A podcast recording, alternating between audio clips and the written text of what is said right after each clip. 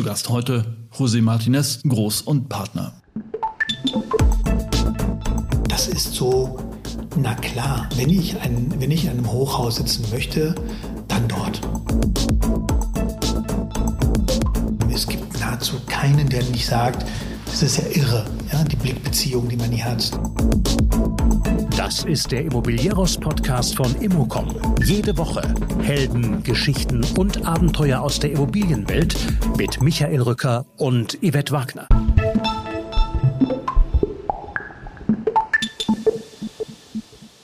José Martinez ist Geschäftsführer bei Großem Partner, einem der größten Projektentwickler dieser Republik.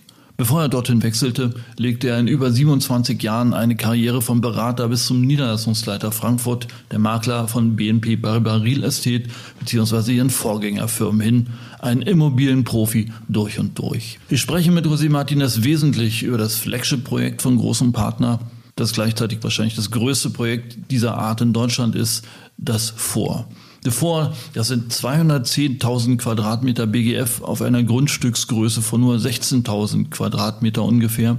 Verdichtung pur mit vier Türmen auf einem Sockel mitten in der Frankfurter City. Mit geschätzt vielleicht einmal 4.000 Arbeitsplätzen und circa 1.000 Bewohnern. Eine Stadt in der Stadt. Ein Projekt also, an dem man wirklich alle Trends des Marktes besprechen kann und könnte, denn dafür reicht eine halbe Stunde Podcast wahrscheinlich nicht. Aber diese halbe Stunde Gespräch vermittelt zumindest die verschiedenen, verschiedenste Zugänge, die weiter zu verfolgen sich auf jeden Fall lohnt. Bevor es losgeht, wir haben aktuell mit Immobilieros laut unserem Hoster Podigy über 41.000 Abonnenten, also eine großartige Reichweite in der professionellen Immobilienwirtschaft. Wer diese Reichweite in der aktuellen Lage für Bekanntheitsaufbau oder Vertriebsziele nutzen will, der kann sich gerne an uns wenden über die Website immobilieros.de oder einfach an rücker.immocom.com, also mit UE, ja. Oder auf immocom.com sind auch unsere Newsletter und alle anderen Podcasts zu finden. Mit unseren Veranstaltungen geht es ab 7. März dann los mit dem Leipziger Immobiliengespräch, am 28. März das Dresdner Immobiliengespräch und am 30.03. gibt es den Ruhr Immobilienkongress. So, und nun viel Spaß mit José Martinez.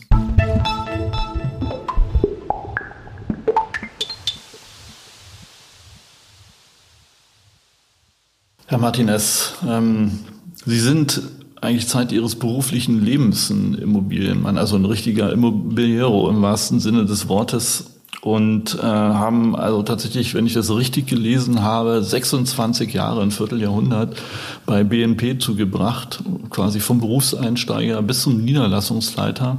Also eine grandiose Karriere eigentlich.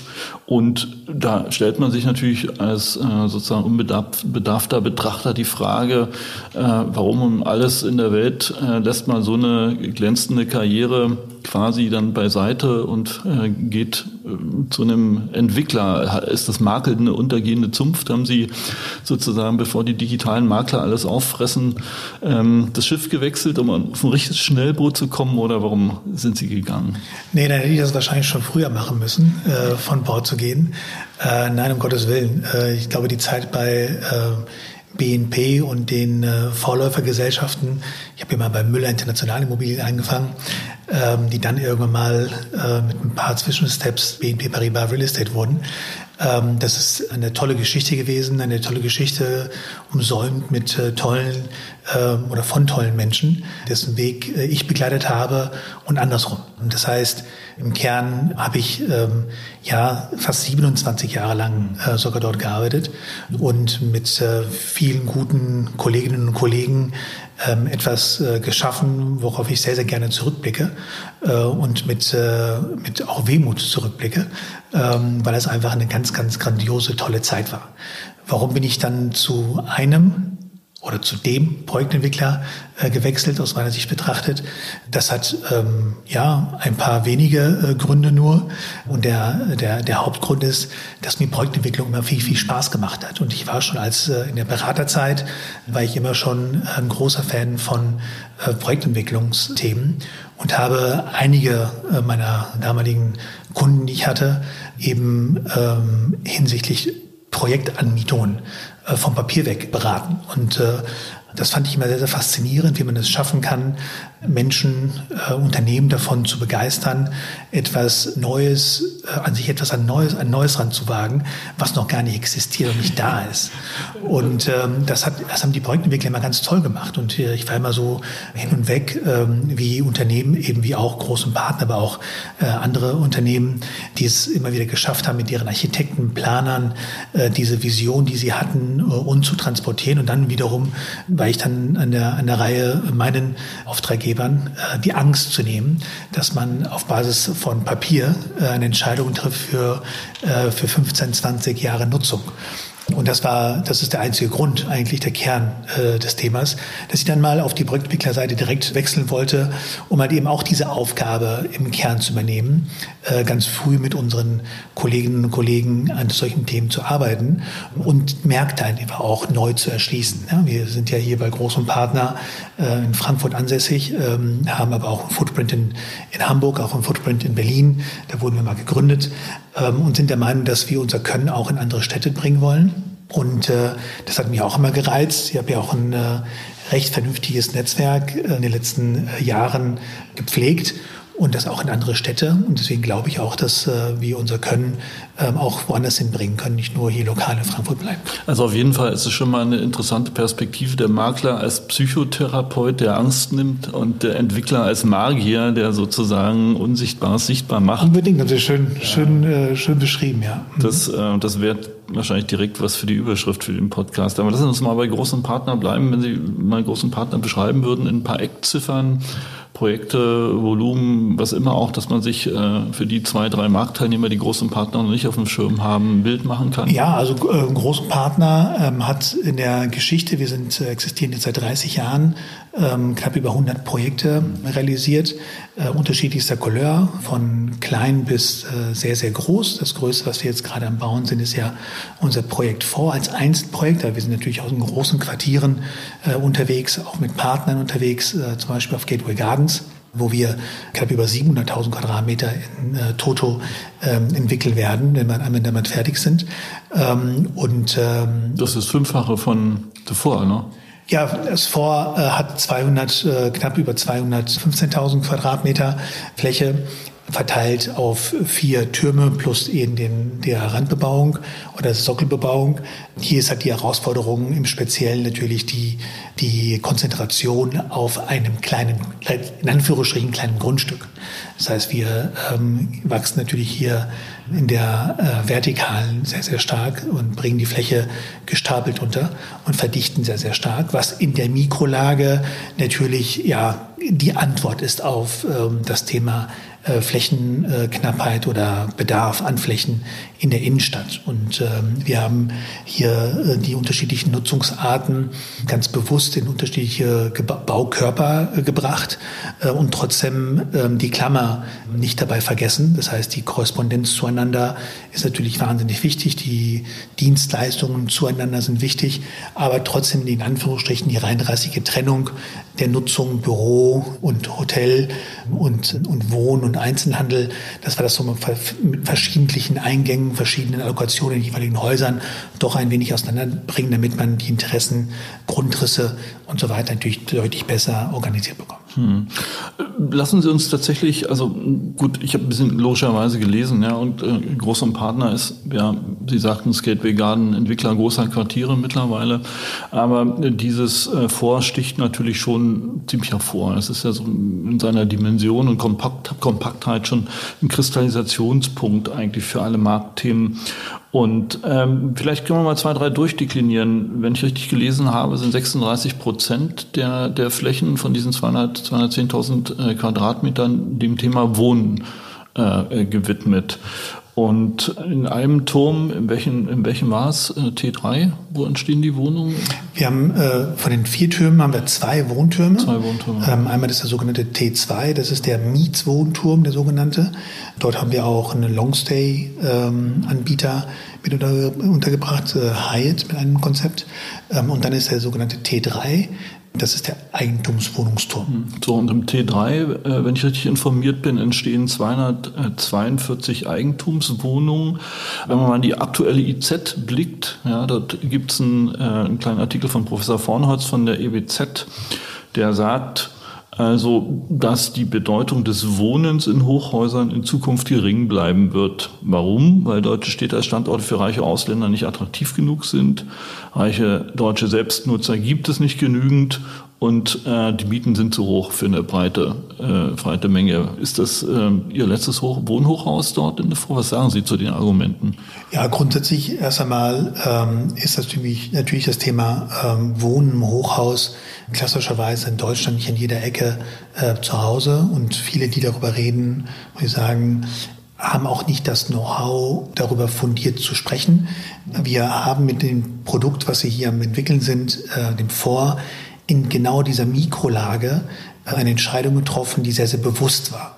Das ist halt eben nicht ein Hochhaus irgendwo in Frankfurt in einer mehr oder minder vernünftigen äh, möglichen Wohnlage, sondern das ist äh, ein Hochhaus im Zentrum des Zentrums.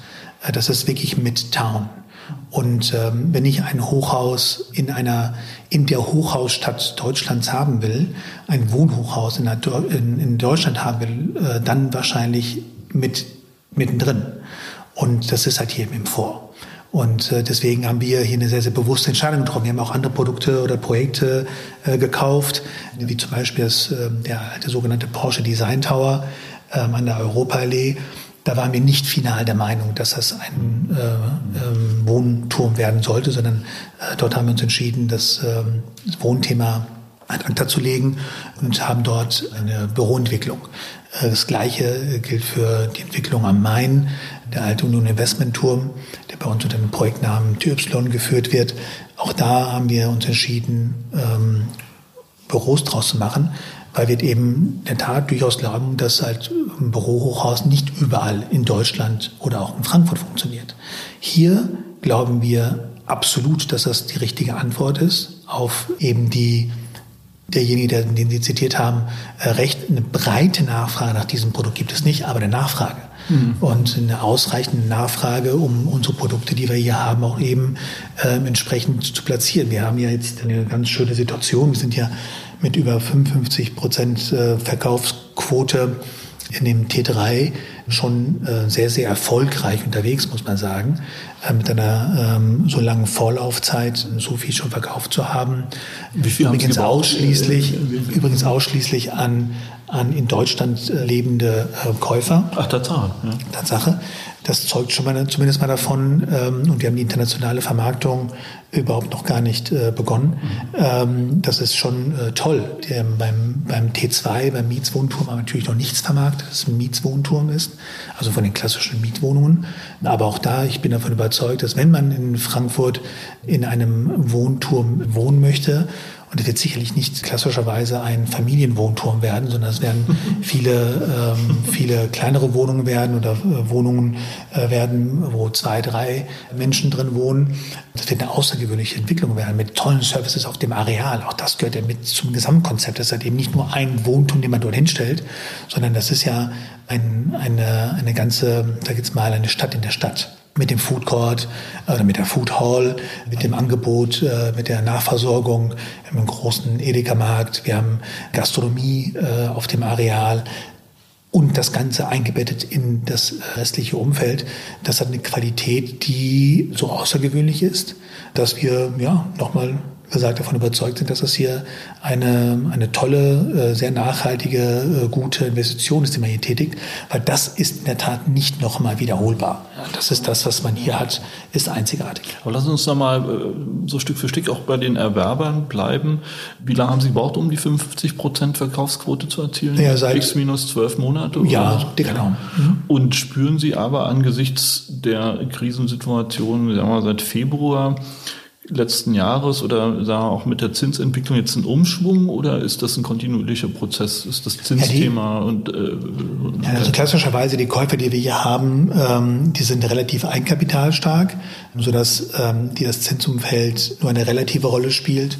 Wir sind ganz froh mit der Situation, die wir jetzt haben. Es läuft ohne Abbruch weiter. Ja, also Es wäre jetzt falsch zu sagen, dass es mit einer weiteren hohen Pace äh, läuft. Was muss eine Wohnung haben, damit ich so ein Premium-Segment adressieren kann, außer, außer der Lage. Was sind die drei Top-Features, wenn Sie nochmal sozusagen Ihre Beraterbrille aufsetzen würden? Und das ist relativ, ist relativ. Das ist die Einzigartigkeit des Produktes. Ja, und äh, unterm Strich auch die Notwendigkeit, diese Preise haben zu müssen, weil ansonsten rechnet sich äh, der Bau einer solchen Immobilie nicht.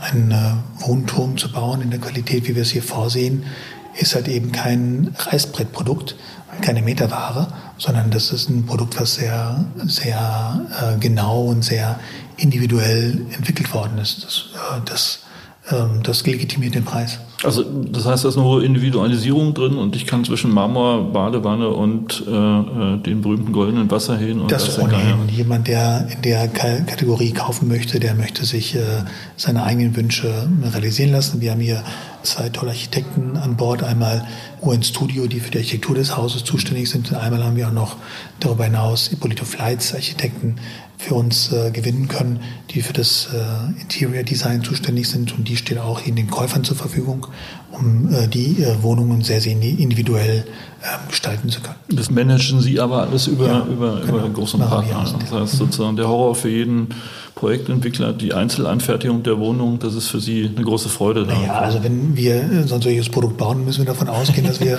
äh, eben schon sehr individuelle Käufer haben, die alle eine sehr eigenen ähm, Vorstellung haben, wie sowas auszusehen hat. Ja, absolut. Okay, aber ein Großteil des Geldes kommt ja äh, tatsächlich über die Bürovermietung. Ein sehr hoher Anteil. Vielleicht da nochmal ein kleiner Exkurs. Ja, wenn ich äh, das richtig gelesen habe, haben wir in Frankfurt aktuell so um die sieben, siebeneinhalb Prozent Leerstand, marktaktiv, ja, was im, sich erstmal noch einigermaßen anhört, aber zum Schluss sind es ungefähr 860.000 Quadratmeter, die, die hier am Markt sind. Ja. Und äh, allein in Q3 sind wohl 30.000 Quadratmeter nochmal frisch gefertigt worden mit einer Vermietungsquote von äh, 40 Prozent. Äh, wie läuft es bei den Büroflächen vor diesem Hintergrund? Ist ja jetzt nun kein dramatisch angespannter Markt bei The Four. Ja, das ist eine sehr, sehr ähnliche äh, Antwort kriegen Sie jetzt wie bei den Wohnungen auch. Das ist das Produkt. Das ist so außergewöhnlich. Und da kann ich jetzt doch noch einmal zurückschwenken auf meine Zeit bei BNP Paribas. Ähm, da habe ich ja einige Kunden ähm, mit begleiten dürfen, äh, die hier dann auch gemietet haben. Dieses Produkt ist so einzigartig, dass es halt eben sehr, sehr wenig Konkurrenz gibt.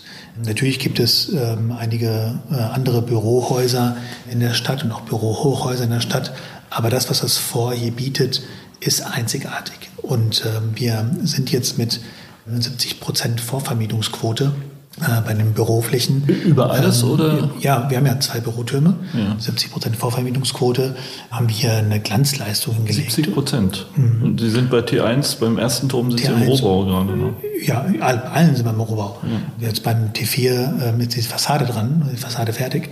Aber ja, und das ist schon außergewöhnlich. Und das deswegen so, weil wir halt eben auch ein außergewöhnliches Produkt äh, schaffen. Und die, dieses Deswegen muss ich nochmal die Klammer auch nochmal drumherum legen. Wir schaffen halt, wir bauen nicht nur ein Hochhaus, was irgendwie vergleichbar an anderer Stelle stehen kann, sondern wir bauen hier ein Quartier. Und dieses Quartier hat ähm, so eng miteinander ver, vernetzt, ähm, und das wollen wir auch nicht den Zufall überlassen, sondern wir werden hier ein Quartiersmanagement implementieren, was auch diese Aufgabe eben hat, äh, die Vernetzung nachhaltig zu garantieren, dass wir von der Architektur herkommt, von der Mikrolage herkommt. Das ist so na klar, wenn ich, ein, wenn ich in einem Hochhaus sitzen möchte, dann dort. Punkt. Ja, das ist für die Gespräche, die wir, die wir führen, ähm, es gibt nahezu keinen, der nicht sagt, das ist ja irre. Ja, die Blickbeziehung, die man hier hat, die Anbindung, die man hier hat, das Angebot an Dienstleistungen drumherum, ob das die Gastronomie ist, die Versorgung ist. Ich hatte eben erwähnt, der, die ÖPNV-Anbindung ist heute für jedes Unternehmen im besonderen Maße was wichtig ist, aber auch für das Thema Recruitment und für das Thema individuelle ja, Wohlbefinden eines jeden Einzelnen, ob es privat ist für die Wohnungen oder eben auch für das Geschäftliche. Sie finden hier an diesem Mikro-Mikro-Standort, also auf dem Vorareal, schon nahezu alles, was sie fürs tägliche Leben äh, brauchen. Also heißt wirklich diese kurzen Wege, von denen wir alle reden, die ja nahezu ideal sein muss. Also diese fünf Minuten oder 15 Minuten statt, können wir hier auf, äh, auf drei Minuten äh, in der Tat reduzieren. Das ist dann der ähm, Maßstab, die drei Minuten statt bei großem Park. Ne? Genau, richtig. Es ist also wirklich, es ist toll. Sie fahren mhm. mit dem Aufzug runter und können sich komplett versorgen bis in das Wochenende äh, rein, quasi 24/7. Sie haben die Hotels, äh, sie haben die Restaurants in den Hotels, sie haben die, ähm, die jetzt Angebot an, an, an Konferenzmöglichkeiten in den Hotels, sie haben die Food Hall, sie haben den Einzelhandel, sie haben den großen Supermarkt. Ähm, also das wird schon etwas sein, was außergewöhnlich ist. Plus nochmal das, was ohnehin schon drumherum vorhanden ist. Vorteil hier beim Vor an sich ist, dass es natürlich kuratiert werden wird ähm, kuratiert jetzt schon von vornherein schon von der, von der Grundansatz ein, ein kuratiertes Quartier ist. Äh, und dann darüber hinaus noch die, die direkte Nachbarschaft, die das Angebot nochmal vervollständigt. Also deswegen ist ähm, das Produkt äh, ebenso außergewöhnlich.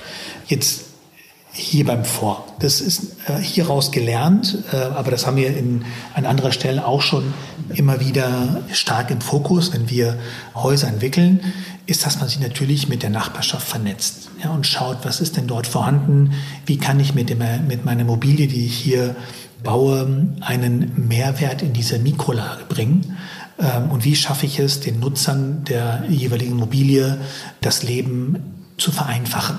Also wir verstehen uns ja jemand, der ja, der diese Themen aus der langen Erfahrung herauskommt, versucht vorzudenken und die, die Themen, die Ansprüche, die Anforderungen, die da sind, so schon zu antizipieren, gelernt eben aus vielen anderen Projekten und in diese neuen Projekte einfließen zu lassen. Und deswegen ist es eben so wichtig, dass die Erdgeschosse geöffnet werden, dass die Verbindungswege geschaffen werden, dass halt eben die niedere Stelligkeit des Zugangs in die Häuser, die Interaktion mit der Nachbarschaft, dass das halt eben im hohen Maße stattfindet.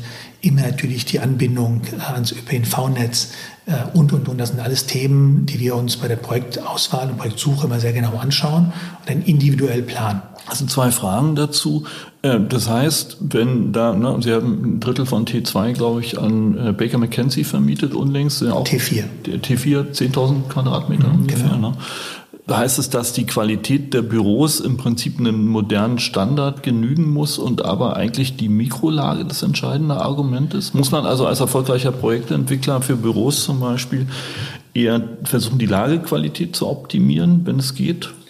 Naja, also das ist äh, heute wie vor 2000 Jahren. Ähm, die Lage äh, steht natürlich äh, immer im Kern äh, und mit Lage rede ich immer äh, vor allen Dingen auch über, äh, über die Anbindung und das Angebot äh, drumherum.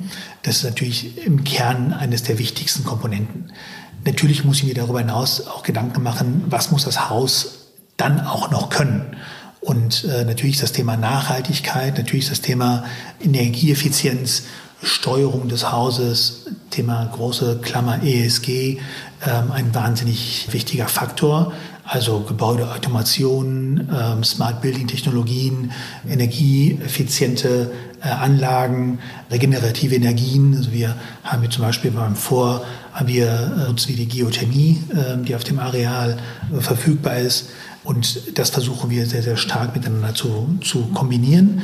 Das heißt, wenn wir über über die Gebäudetechnik sprechen, über die Smart äh, Building Technologien. Wie kann ich mit meinem iPhone den Zugang des Gebäudes schaffen? Wie kann ich mit dem iPhone äh, und einer entsprechenden App die, äh, die, die Klimaanlage steuern, das Licht steuern, die Außenverstattung steuern, etc. pp. Also das sind alles Tiefgaragenzugang, Raumbuchungssysteme, Ticketing-Systeme, sprich wenn irgendwo mal ähm, etwas nicht läuft, dass ich ein Ticket ganz individuell aufmachen kann, Response sehe, was, wann wird was irgendwie wieder in Gang gebracht oder auch nicht.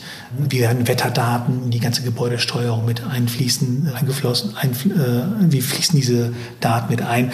Das sind alles ganz, ganz ähm, ähm, wichtige Themen natürlich, die wir hier, ja, ich sage jetzt mal, fast in Perfektion, würde ich jetzt sagen, ja, implementieren. Also wir sind da dem Markt, äh, wir arbeiten sehr, sehr intensiv äh, mit äh, einigen äh, sehr renommierten Dienstleistern. Der Professor Braungart ist, der das Thema Cradle to Cradle ja letztendlich mit äh, erfunden hat, diese, ähm, diese, diese Denke, dass, die Kreislauf, dass man Materialien verwendet, die man schnell und irgendwann wieder in den Kreislauf zurückbringt. Ähm, das sind wir, äh, mit dem, von dem werden wir beraten, das wird hier bei uns verfolgt, aber auch mit dem DGMB, mit dem wir sehr, sehr eng kooperieren. Wir haben hier auf dem Areal haben wir einen Rückbau, das erste Rückbauzertifikat überhaupt in Deutschland ähm, erhalten und ähm, haben das Vertical City Zertifikat beide in Platin übrigens äh, erhalten und werden darüber hinaus natürlich auch die Gebäude DGMB, DGMB äh, Platin zertifizieren lassen. Also das sind alles Themen, die die Nutzer, die Käufer sowohl von den Wohnungen übrigens, ja, da haben wir mittlerweile auch eine sehr, sehr hohe Affinität zu diesem Thema äh, Nachhaltigkeit, ähm, also eben auch bei den Büronutzern ganz, ganz wichtige Komponente. Natürlich ist das Thema Grundrissgestaltung, die Flexibilität der Veränderung des Grundrisses, die Adaptierfähigkeit des Grundrisses äh, ein ganz, ganz wichtiger Faktor. Und ja, das, ja, das haben wir jetzt alles hier untergebracht. Äh, alles das, was der Markt äh, so ein bisschen hergebracht hat oder hergibt und hier auch sinnhaftig untergebracht werden kann, haben wir hier implementiert. Haben das Glück, dass wir auch Käufer haben, die das gutieren und die das auch weiterhin mit uns weiterentwickeln ob das die Allianz ist, die BVK, Commerz Real, Union Investment, die ja bei uns hier investiert sind. Äh, das sind tolle Adressen, mit denen wir hier auch diese Themen weiterentwickeln und ähm, ja auch äh, gut hinbekommen. Ein Turm ist ja noch frei, äh, hatten Sie auch in einem IZ-Interview beschrieben.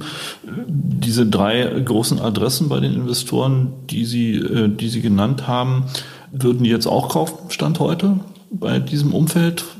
Hat sich was bewegt an der Investorenfront? 100 Ich bin davon überzeugt, dass diese äh, Käufer solche Immobilien wieder kaufen werden, weil mhm. die sind unwiederbringlich, Herr Rücker. Die in den Lagen oder in dieser Lage eine solche Immobilie zu haben, ist was Besonderes. Und das kennen Sie wahrscheinlich auch aus Ihrem privaten Umfeld und das kennt auch jeder aus seinem privaten Umfeld. In den, in den guten Lagen etwas zu haben, ist was Besonderes. Denn diese Lagen werden immer nachgefragt sein und heute mehr denn je und in Zukunft sogar mehr denn je. Die Menschen wollen alle äh, stärker auf das ÖPNV-Netz zurückgreifen können. Die wollen nicht mehr alle mit dem Auto ins Büro kommen können. Ähm, die Menschen wollen sich stärker miteinander vernetzen, wollen miteinander korrespondieren, sich austauschen. Das Thema ist heute auch äh, in aller Munde. Ähm, und das, das Hauptargument, um ins Büro zu fahren, ist halt die Interaktion mit Kolleginnen und Kollegen, ähm, aber eben auch mit der Außenwelt, mit anderen Menschen, die, ähm, mit denen man sich trifft. Es gibt ja auch Freunde und Geschäftspartner, äh, mit denen man interagiert, persönlich interagiert. Und ähm, die konzentrieren sich in der Tat ähm, in, der, in der Stadt, so was wahrscheinlich früher war mit den Marktplätzen. Mhm. So ein bisschen so, dass äh, die Denke, habe ich so das Gefühl, dass die Menschen sich wieder eben zentral wieder treffen wollen. Man kommt irgendwie, äh, man lebt äh, vielleicht weiter außerhalb, aber man kommt dann in die Stadt auf dem Marktplatz, um sich auszutauschen, Waren auszutauschen, Gedanken auszutauschen, äh, sich zu informieren, sich vielleicht sogar auch weiterzubilden. Und ja, deswegen glaube ich, dass diese zentralen Lagen für egal welchen Investor, ob es jetzt der private Investor ist oder der, der, äh, der institutionelle Investor, das sind die Lagen, die auch in den nächsten Jahrzehnten äh, die nachgefragtesten Lagen sein also, das, das, heißt, es ist, Sie sprechen ja im Prinzip von einer Renaissance des Marktplatzprinzips im Großen und dann nochmal im Projekt selbst, im Kleinen. Ja, ja. absolut. Aha, interessant. Vielleicht nochmal kurz rückgefragt, über auf dieses Marktplatzprinzip, was ich wirklich sehr spannend finde, nochmal zurückkommen. Jetzt mal, klar, das ist ein Flagship-Projekt, ja, äh, davor, aber nochmal von der Investorennachfrage für andere Projekte, die jetzt nicht unbedingt in der Mitte Frankfurts äh, platziert sind, äh, nochmal auch aus Ihrer Beraterbrille, was passiert gerade? Sind die Institutionellen weg vom Markt? Gehen die nur noch auf solche Flagship-Projekte? Gehen die Institutionellen in andere äh, Segmente? Na, ich sage mal, der, der, das Vor Frankfurt ist natürlich ein Flagship-Produkt, wie Sie es gerade gesagt haben. Es gibt aber eben ähm, auch andere Lagen, die durchaus eine hohe Legitimation haben, wenn sie halt eben solche Parameter äh, eben mitbringen, wie halt eben äh, die Anbindung. Das ist natürlich ein ganz, ganz wichtiger Faktor. Das heißt, eine S-Bahn bei einer bestimmten Größenordnung. Ja? Eine S-Bahn ist, oder die Erreichbarkeit, fußläufige Erreichbarkeit per S-Bahn ist ja eines der zentralen Treiber für ein Investment. Das ist sicherlich nachhaltig. Ich hatte eben schon gesagt, dass die Menschen deutlich mehr auf die ÖPNV, auf das ÖPNV-Angebot äh, zurückgreifen wollen. Alles, was eine gute Nachbarschaft hat, alles, was ähm, ein hohes Angebot in der Nachbarschaft anbietet, hat eine höhere Legitimation als Randprodukte. Aber auch solche haben deren Legitimation. Es ist ja auch nicht jeder äh, muss ja mittendrin sitzen. Es gibt ja durchaus Gründe, warum jemand außerhalb äh, sitzt, weil er eben aus verschiedenen anderen Satellitenstandorten hier Menschen zusammenkommen oder weil die Struktur des Unternehmens oder der Arbeitnehmerschaft halt eben historisch bedingt halt eben in alle vier Himmelsrichtungen, aus allen vier Himmelsrichtungen zu den Arbeitsstätten hinströmen. Da gibt es auch aus meiner in der Tat alten Beraterwelt, haben wir sogenannte Mitarbeiterwohnungsanalysen gemacht, hat man das sehr, sehr schön eigentlich gesehen, dass, äh, dass es Firmen, dass, dass Firmen, die im Speckgürtel sitzen, durchaus eine Legitimation haben, dass sie dort sitzen äh, weil die, deren Mitarbeiter eben auch aus dem weitesten, um, entferntesten Umfeld äh, kommen und sternförmig auf diese Mobile quasi äh, dann zufahren. Äh, deswegen ist immer noch das Thema ÖPNV ein ganz, ganz wichtiger Faktor. Das haben wir übrigens auf Gateway Gardens sehr, sehr toll beobachten können, als die Entscheidung dann getroffen worden ist, dass die S-Bahn ähm, da ähm, dahin kommt. Als die nicht die Entscheidung, die Entscheidung war schon vorne, äh, vorne äh, weg da, aber als sie dann im Bau sich befand, auf einmal war die Traction eine deutlich höhere nachvollziehbar. Und wir sehen es auch heute noch, dass dieser Standort, äh, auch, auch wenn er nicht in der Innenstadt ist, aber diese, an diesem Hauptkreuz A3, A5 und am Flughafen zu sein, hat auch seine Legitimation. Äh, deswegen würde ich nicht sagen, einen Abgesang an Standorte jetzt machen, die, äh, die nicht Innenstadt sind. Die haben einen anderen Fokus, die haben eine andere Legitimation, die sicherlich auch im äh, Preis-Leistungs-Verhältnis eine Rolle spielen. Ähm, und in der Innenstadt, auch da klar, logisch, in der Innenstadt sind die Häuser klassischerweise immer auch äh, teurer. Und nicht jedes Unternehmen möchte sich auch in der Innenstadt das, äh, das Büro leisten. Braucht es auch teilweise gar nicht. Deswegen gibt es auch durchaus Standorte am Rand, die eine Legitimation haben. Wichtig ist in der Tat als Projektentwickler, als Investor, das ist schon eine wichtige Komponente, dass man sich genau anschaut, was wird drumherum angeboten und wie ist das Gebäude angebunden? Apropos teuer, die, die, die Türme sind ja als Forward-Deals äh, quasi weggegangen. Können Sie aktuell ruhig schlafen bei der Entwicklung der Baukosten oder? Ähm wir schlafen äh, auch natürlich. Ähm, unsere Mannschaften sind gut aufgestellt und wir müssen uns aber trotzdem natürlich mit den Anforderungen des Marktes auseinandersetzen. Und natürlich ist das Team um äh, Peter Matteo herum der im Kern ja das, äh, die Aufgabe des Bauens, des Umsetzens sehr verantwortet mit seinem Team, da äh, hellwach und äh, da haben wir das Glück, dass. Er schläft am wenigsten von Ihnen allen aus der Geschäftsführung sozusagen. Ja, ich glaube, er schläft am ruhigsten von uns allen noch, äh, weil er natürlich ganz genau weiß, was er da tut. Ich, äh, nein, also da haben wir ein großes, ein hohes Vertrauen an, an sein Können, das Können seiner Mannschaft. Die sind da sehr, sehr gut aufgestellt äh, und müssen aber trotzdem halt eben sehr, sehr wach sein. Ja? Und die Baustellen laufen alle äh, in der Tat toi toi toi sehr gut. Wir haben ja ähm, auch jüngst ja äh, Projekte in der, A, in der Fertigstellung oder fertiggestellt, wie dem DFB, DFB-Zentrale ähm, oder auch jetzt äh, am, am Hochhaus Spin, sind wir kurz äh, vor Fertigstellung, haben auch die Zentrale von der von DB Netze in Frankfurt in der, in der Corona-Zeit zu Ende gestellt, fertiggestellt und auch übergeben. Also das äh, funktioniert schon man muss äh, halt eben wach bleiben. Ja.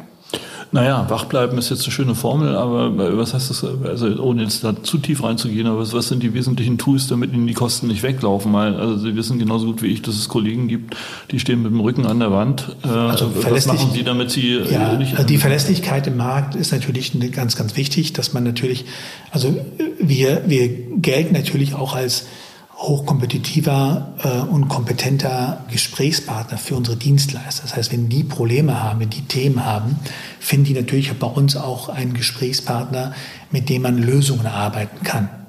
Ähm, und das ist auch oft Teil der Antwort, der Lösung, dass man halt eben weiß, wie es denn funktioniert. Und ähm, diese Erfahrung, die die Mannschaft um Peter Matteo herum hat, ist natürlich auch ein Segen für unsere Lieferanten. Denn hier weiß man, wie man mit Themen umgeht. Und deswegen glaube ich, oder bin ich davon überzeugt, kann das auch so äh, von, von hier aus so be äh, beurteilen, hat er die Sachen ganz gut im Griff. Vielleicht noch, also das jetzt mal im Raum stehen gelassen, vielleicht noch mal eine andere Frage. Sie haben ja, Sie haben ja mit äh, äh großem Partner Construction und großem Partner Logistics nochmal zwei Tochterfirmen gegründet. GB Tech, GB Log. GB GB, also Tech. Oder GB Con, sorry. GB Con, ne? Die drei. So, drei sind's. Ähm, Sie haben mal auf LinkedIn habe ich gesehen, fand ich einen sehr spannenden Beitrag äh, geschrieben mit der These, äh, sozusagen die Immobilienwirtschaft braucht eine nachhaltige Transformation beim Bauen. Ist das die Antwort äh, von äh, großem Partner? Was meint das? Ja, auch ein Teil, ein Teil davon. Also dadurch, dass wir ähm, eben selbst realisieren. Also Sie holen im Prinzip die Wertschöpfungskette ins Unternehmen rein. Sozusagen. Ja, absolut, genau, richtig. Und können da ähm, aus der planerischen Seite ähm, einen hohen Input äh, leisten, in der Umsetzung äh, einen hohen Input leisten. Und die Komplexität gerade bei großen Projekten ist natürlich irre, wenn wir mit einer kleineren Rumpfmannschaft quasi arbeiten würden und ein solches, ein solch großes Projekt wie das Vor zum Beispiel ähm, an verschiedene Unternehmen vergeben müssen, das zu orchestrieren, ist ja ein, ist ein mega brutaler Aufwand. Ja? Und äh, ich weiß gar nicht, wie das, äh, ob das wirklich so, äh, so ohne weiteres funktioniert hätte. So wie wir es jetzt aufgestellt haben oder so wie wir das aufgestellt haben, so funktioniert in der Tat gut, weil wir einfach sehr, sehr flach organisiert sind. Also die Themen werden einfach horizontal kommuniziert. Und das funktioniert in der Tat super. Die Projektentwickler, also die Projektentwicklungsabteilung kann mit der Umsetzungsabteilung ähm, also quasi die, diese beiden Know-how-Stränge sehr, sehr stark miteinander verflechten äh, und damit halt eben die Kraft auch ganz gut übersetzen. Das heißt, da geht nichts verloren. Das, ist, das sind Kollegen, die sitzen am Tisch und suchen die Lösungen äh, für die Themen. Wenn, wenn, die Baupreise steigen, die Löhne steigen, die Materialpreise steigen, ist das eigentlich die Zukunft der Projektentwicklung, dass die Wertschöpfung wieder reingeholt wird in die äh, Unternehmen? Haben Projektentwickler mit dem GÜ oder GU-Modell noch eine Chance in Zukunft? Ja, ich sage jetzt mal, wir glauben, dass unser Modell zumindest mal sehr, sehr gut funktioniert. Ähm, ich werde nicht ausschließen, dass auch nicht andere Modelle auch nicht, funktio nicht auch funktionieren. So wie wir es jetzt bei uns haben, das können wir für uns mal beurteilen, geht es ganz gut. Mhm. Wenn wir noch mal kurz eine Frage, einen Gedanke zum Thema Transformation, wenn Sie sich mal in die Zukunft beamen ja, und mal die Automobilindustrie sich zum Beispiel ansehen, kann es passieren, kann es in der Immobilienwirtschaft, in der Bauindustrie passieren, dass jemand um die Ecke kommt wie Tesla und äh, sozusagen allen das Fürchten lehrt oder wird das nicht der Fall sein? Glaube ich nicht. Dafür bauen wir zu individuell. Also wie die Branche baut individuell. Und hier gibt es mal ein Hochhaus mit 20 äh, Geschossen, da mit 30 Geschossen, da mit 40. Und an anderer Stelle wieder nur noch äh, nur ein Flachbau. Äh, da mit Putz und hier mit Glas und da mit Stein. Also das ist so individuell. Ähm, ich glaube, das wird nicht passieren. Hm. Nochmal zum Thema Quartier- und Stadtentwicklung. Ähm, Frankfurt hat ja einen Masterplan Erlebnis City aufgelegt. Ja. Das hatten Sie auch in einem Bericht, Beitrag mal ganz positiv quotiert. Da habe ich eigentlich zwei, zwei Fragen. Das erste, was mich interessiert, ist nochmal tatsächlich zurück zum Quartiersgedanken.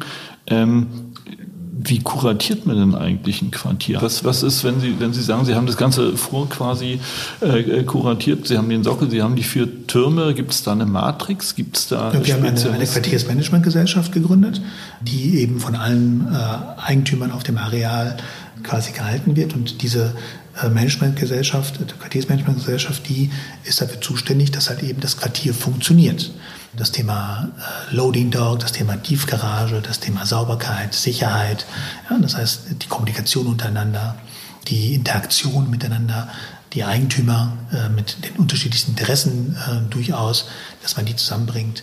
Ähm, und dass man natürlich, das ist unser, ist auch unser Ziel, ist, dass man die jeweiligen Angebote auf dem Areal auch den anderen Nutzern auf dem Areal bewusst macht. Mhm. Das heißt, wenn ich halt eben äh, jetzt mal ganz einfach gesprochen, eine Pizza bestelle, dass ich die nicht im Nordend bestelle, sondern auf dem Areal.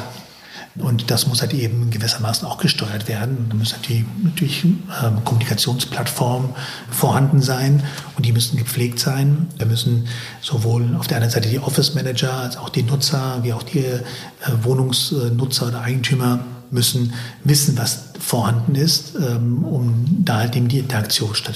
Okay, das ist äh, die Betriebskomponente, mhm. aber äh, am Anfang steht ja sozusagen die Strukturierung des, des Grundmieterbesatzes. Ist das eine... Ja, das ist ja, das, das machen ja wir grundsätzlich von vornherein. Wir schauen uns eben genau, genau an, wen setzen wir denn wohin. Also das ist beim Beim Büro ist es einfach, die sind übereinander gestapelt, die, die Nutzer. Aber wenn wir über die Erdgeschossflächen sprechen, äh, die Food Hall oder die sonstigen Gastro- und Einzelhandelsflächen, da schaut man sich ganz genau an, an welcher Ecke, in welcher Fläche setze ich denn welchen Nutzer hin, um die Ströme auf dem Areal halt eben bestmöglich zu führen und auch ein entsprechend diverses Angebot auch also zu. Wie ein Shoppingcenter sozusagen.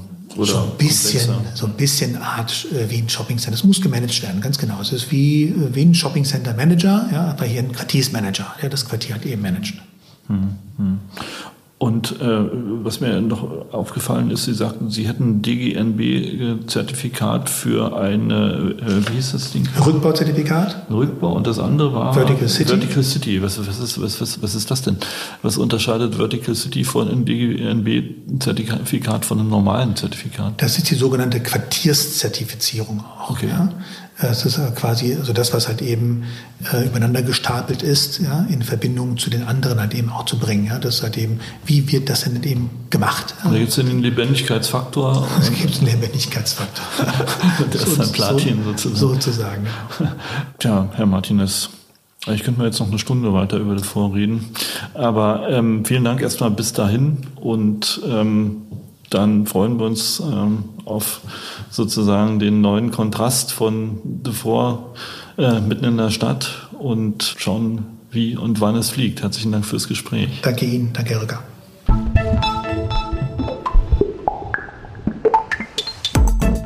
Das war der Immobilieros Podcast. Alle Folgen finden Sie unter www.immobilieros.de und überall dort, wo man Podcasts hören kann. Aktuelle News aus der Immobilienbranche gibt es unter www.immocom.com.